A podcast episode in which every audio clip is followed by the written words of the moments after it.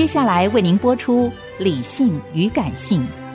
本节目由富广建筑团队赞助。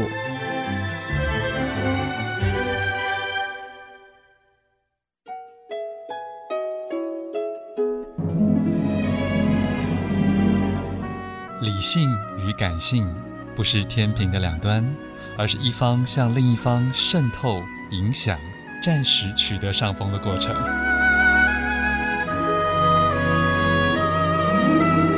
面对这世界，时而冷静，时而温柔，时而好奇。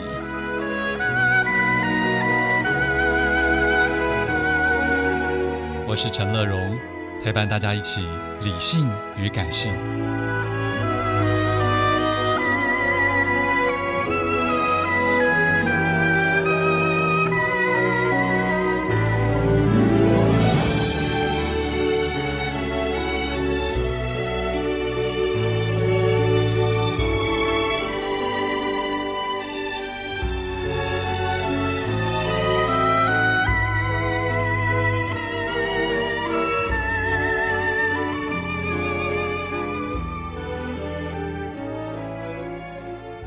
Hello，Hello，Hello，hello, hello, 亲爱的朋友，大家好，我是陈乐荣，欢迎再次收听《理性与感性》，上下半段都是一本好书。第一本好书来自八旗出版的《蒙古与伊斯兰中国》，副标题是一段贴近民族心灵的旅程。电话线上是总编辑富察，富察，Hello，乐荣，Hello，大家好，是先为大家介绍一下这位作者杨海英。对，你看啊，这个主题啊，蒙古，然后大家觉得很陌生、很遥远；伊斯兰中国还 还也很遥远。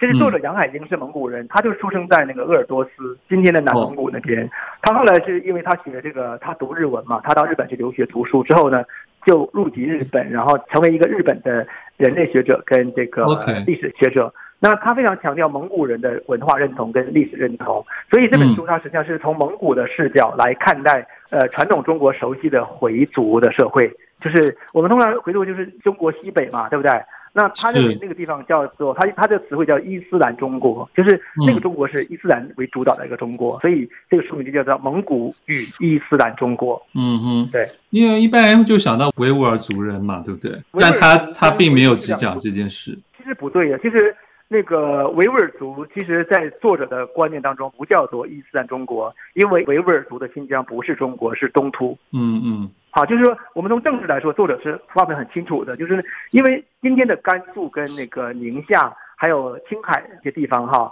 还有陕西那个那个西北那个地方，它其实古代一直是中国控制的的土地，所以这个地方已经被伊斯兰化了嘛，所以它叫伊斯兰中国。那么新疆和西藏。在作者的政治概念当中，其实真的就不是中国历史上，但是现在行政上他不能否认嘛，所以他反而没有把维吾尔的这个信仰伊斯兰的部分当成这个书的主题之一，他是完全不谈那块的啊。我们要跟读者交代清楚。对，而且他主要走访的地方也就是 就是西北，嗯，对不对？不是新疆。哎，好，这里面要不要跟大家谈一下？因为你对蒙古也还蛮有兴趣的。对，其实我觉得中国西北这个地方啊，我们就是说。以前就是很简单，就是一个中国西北，而且它这个词汇本身都是一个从中央出发，它在中国的西北那个边陲。因为中国文化有个特点，就是高度专制的，它希望消除地方的主历史主体性跟文化主体性，所以他会用单一的方位来呈现，说啊，西北、东北。西南、东南，哈，就是宝岛，哈，台湾是宝岛，就他不会去强调你的文化内涵是什么。所以，像我之前的观念当中，我也不觉得西北，我说西北就是回族啊，就是黄土高原呐、啊，然后很穷啊，就是那些那些那些印象。可是。作者作者就告诉我说：“他说西北其实真的不是。他说西北是什么地方呢？西北是历史上当中哈突厥系的民族、蒙古系的民族，还有汉人的民族，还有藏人的民族，这四大民族当中交汇之地。它是交汇之地啊，因为地形的高山大河，就是黄河呀什么都在那边沟壑里纵横嘛，它形成很多谷地。”因此，西北就变成变成说，他说是历次在蒙古高原跟中国汉地当还有西方的突厥社会当中发生文化冲突跟交流当中的失败者，然后躲在里边那些武士集团们的一个大本营，就是西北处于这种地方。然后呢，慢慢经过这个几百年的演化之后呢，西北就形成今天一个多文化、多民族共同存在那个土地上当中一个伊斯兰中国，因为他们信仰的宗教都是伊斯兰，可是他们的文化背景、语言、习俗分别有藏系、有蒙古系、有突厥系跟跟所谓的汉系四大系。就是这个观察，我觉得哇，真的是啊，我第一次看到，我觉得啊，豁然开朗，就这种感觉。嗯哼，对，这里面在很后面是有提到的，对于少数民族的这个的定义，事实上他认为也是从汉族独大或中央的角度来定义的。他觉得这个也这这样子一个语境也也事实上也就注定下了很多的很多的事情了。对，因为你知道，就是说中国中共执政以后，他要做民族划分嘛。那为什么在西北地区是中国第二块花民族最多的地方？就是因为那边的民族真的非常多，语言、文化、习俗都不一样。比如说藏族人信仰伊斯兰教，那他们是什么文化呢？啊，这里面就有特别的民族是这样的哈。然后或者是说这个汉人呃或蒙古人讲突厥语，然后信仰伊斯兰教，几种化的交织在一起的。所以他认为是说，当初中国中共为了在西北地区把这个划分出那么多民族的目的，就是想稀释掉蒙古族跟维吾尔族。哦。对。就是因为我们我那每一个都变小一点就对了。哎，平等多元平等的意思就是你中心就消失掉了，对不对？然后它的中心当然汉是中心嘛，所以你蒙古跟原来在西北地区是蒙古跟伊斯兰为主的中心就被消失掉了嘛。这个就是政治上的操作嘛，对。嗯，这里面也问了很多问题，包括说北方民族到底属不属于中国呢？然后蒙古的英雄算不算是中华的英雄等等啊？这些事情其实也是问起来真的是挺犀利也挺尴尬的。对呀，所以他完全是挑战的当代中国官方的论述嘛，就是第一个，他认为就是蒙古人就根本就不是这个中国文化的一部分嘛，哈，呃，反反而是蒙古支配了这个中国的，把中国当成一个殖民地。那西北地区的各民族的形成，完全是蒙古系的。这个大横跨欧亚的这个征伐当中留下的一个产物，也就是说，伊斯兰之所以能够跟中国发生关系，如果没有蒙古人，对不起，你们根本就无法相遇。在唐代时候，你们是在中亚相遇的，可是经过蒙古人的这么一整一搅和的话呢，哎，伊斯兰的力量已经渗透到西北了，已经到了河南了，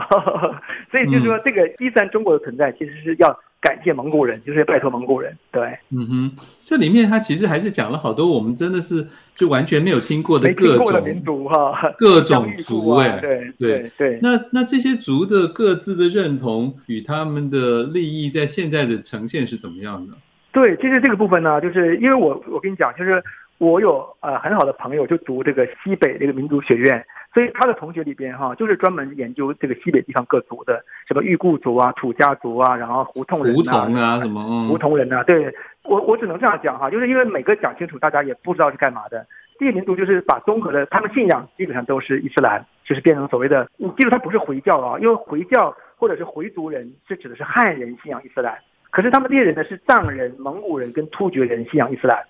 然后呢，比如说突厥人信仰伊斯兰，一部分在新疆叫做维吾尔族。可是呢，有一些人他们不是在新疆，他们也信仰伊斯兰，他们受到蒙古化影响，他可能叫东乡族了，或者叫做什么裕固族了。这个部分，呃，我想我们真的是不用展开，但是你就知道说它本身是几种不同的文化交织在一起，互相作用影响的结果。你能想象一些藏族人啊，穿着藏族的服装，然后呢，每天对着啊念古兰经，然后在那个清真寺里面做礼拜吗？是不是觉得很吊诡、很违和，对不对？那个处境。可是，在青海。就是有这样的族群呐、啊，就是有发生就对了啦。对对对对对，就这样的。所以所以这本书很有趣，嗯嗯。所以就像富察说的，这本书你真的不能太展开看。如果对于不是那么有兴趣的朋友来讲，你知道那个你会突然一下掉进一个，你就会迷路了啦。对对对，比如说像、那个、掉进一个大海，发现说原来这么的异异质，然后这么的书分化。我们今天听首歌，大家继续介绍这本书，听的是张惠妹的《背叛》。欢迎回来，陈乐融，理性与感性。现在介绍的好书是八旗文化出版的《蒙古与伊斯兰中国》，副标题是一段贴近民族心灵的旅程。我觉得这是不是那么多人熟悉或者是有兴趣的一个主题啊？但是有人非常努力的想介绍给大家。这是一个蒙古裔的，但是日本籍的。文化人类学家所写的书，杨海英。在电话线上的是八旗总经理复查，复查，请问你啊，在这个书中，他蛮前面就提到了回乱啊，好像我们有些人念过国高中课本，也听过这个字眼啊，这是怎么一回事？回乱就是说。就是在同治年间，一八六零年代，其实它其实跟那个太平天国时间前后差不太多哈，就是发生了一起在中国西北地区的这个所谓的回族人的一个所谓的叛乱事件，后来就是被镇压下去了。那被镇压的人就是实际是汉人左宗棠哈，其实所以台湾不是有左宗棠鸡吗？对，就是都是挂这个名字。宗棠是湖南人啦，所以就是基本，但是走 songs 机这个东西真的是在新疆在大陆都没有，只有台湾才有哈，这个很有趣，实际是后来的一个移植跟发明。那我们讲的就是这个回乱，我其实一开始哈从小受的教育，包括台湾大部分受教育，都是把回乱当成一个是说是回族人啊，西北的回族人是反抗清帝国的这么一场一场那个农民抗争运动，或者是呃民族抗争运动。对，可事实上回乱哈，就是一看史料。再从杨海英蒙古人的角度看，他觉得我就会觉得哇，真的完全是都错了。他实际是回族人跟汉人的地方冲突，就是汉人呢大量移民到这个西北的伊斯兰地区之后呢，产生了跟回族人的冲突。然后清政府为了化解这个冲突，为了解决这个冲突，就必须去处理它。然后在处理过程当中就没办法，最后采用镇压的方式把它镇压镇压下去了。然后当时蒙古人是跟清政府是所谓的同盟，因为清帝国本来就是蒙古人跟满洲人共同建立的一个帝国嘛，他们属于统治同盟嘛。所以这个蒙古人在当时鄂尔多斯就是最靠近这个这个西北地区的鄂尔多斯人，就是杨海英的老家，他的祖先就派兵去协助于清兵去控制这个回乱，因此就产生了蒙古人跟回族人的仇恨。好，然后呢，这个回乱后来终于被平乱之后呢，这个回族呢最后就投降了清政府，因此呢，整个回族的这个在西北地区就扎根就越来越茁壮。可是呢，清帝国瓦解之后了呢，蒙古人呢就是变成一个他们自己要想做分离运动嘛，变成跑到外蒙古建立一个国家，内蒙古就变成就是就被碎片化了嘛。所以因此在这个回乱的解释当中，蒙古人反而是被污名化了，就是。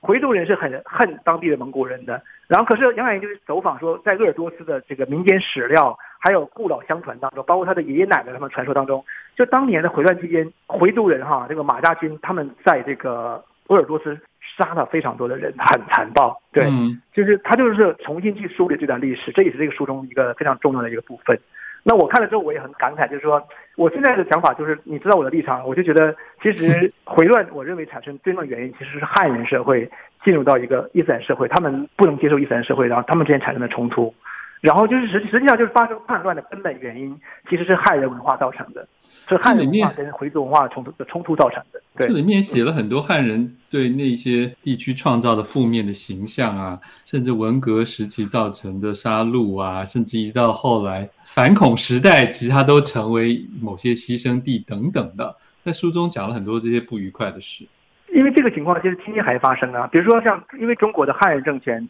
他如果想为了就是呃去控制新疆或者西北这种多民族的地区，他唯一的办法就跟汉武帝是一样的，他就移民嘛。那移民的话，你想想看，他能够把那个有钱的贵族上层社会移民到那边，不可能嘛？他就移移民这个流氓啊，底层的贫苦的人民嘛。那么他通过这个移民跟支配的方式，就是进入混到那个社会当中，其实就会产生当地的两种文化冲突啊。那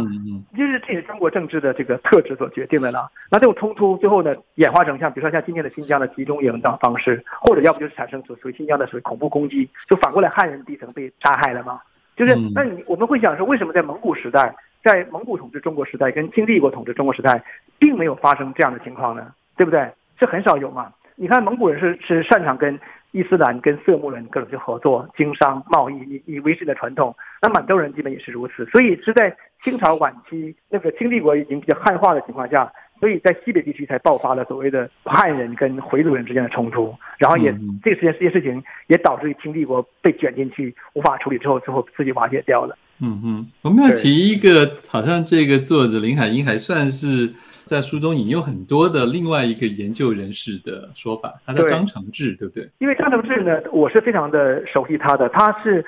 他有本著名的书叫叫叫叫《心灵史》，他其实就写这个回乱当中有一批叫哲合忍耶的一个派系，他们采用训教的一个精神，最后呢就是用那个阿拉伯语跟这个用这个这个波斯语哈和这个突厥语去记录这个整个的他们的这个宗教历史往下传承，然后这个这种心灵史这种这种感动，就张承志被张承志捕捉到了嘛，所以张承志就是他是回族人，所以他就变成说完全就是采用那个视角来解释这个回乱，那。杨海英呢，就是基本上这个书当中其实是处处跟张承志进行对话，然后他把张承志理解成是一个是，就是说是认同中国文化的这个中国人，啊，就是他们虽然是回族人，张承志认同回族，可是他也更认同中国文化，而且张承志认为是说整个中国文化已经堕落了，然后但是真正保留中国文化的纯粹的精神的人是谁呢？是回族人，所以回族人是最完美的中国人，好，这是这种这种论述哈，就是在中国大陆其实。后来也被当成是一个就是不能够被扩散的论述，被禁掉的。所以张承志现在本人也在中国也处于一种被控制的状态。可是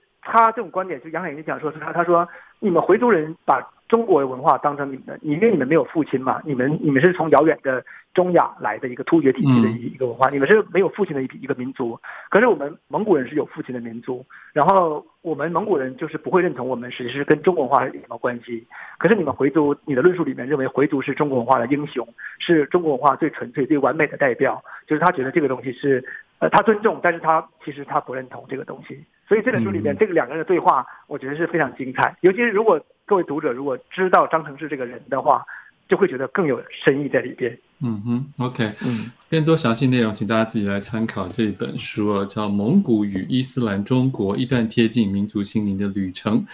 谢谢总编辑复查。好，谢谢大家。我们来听陈珊妮的新歌《最美》，最是罪犯的罪。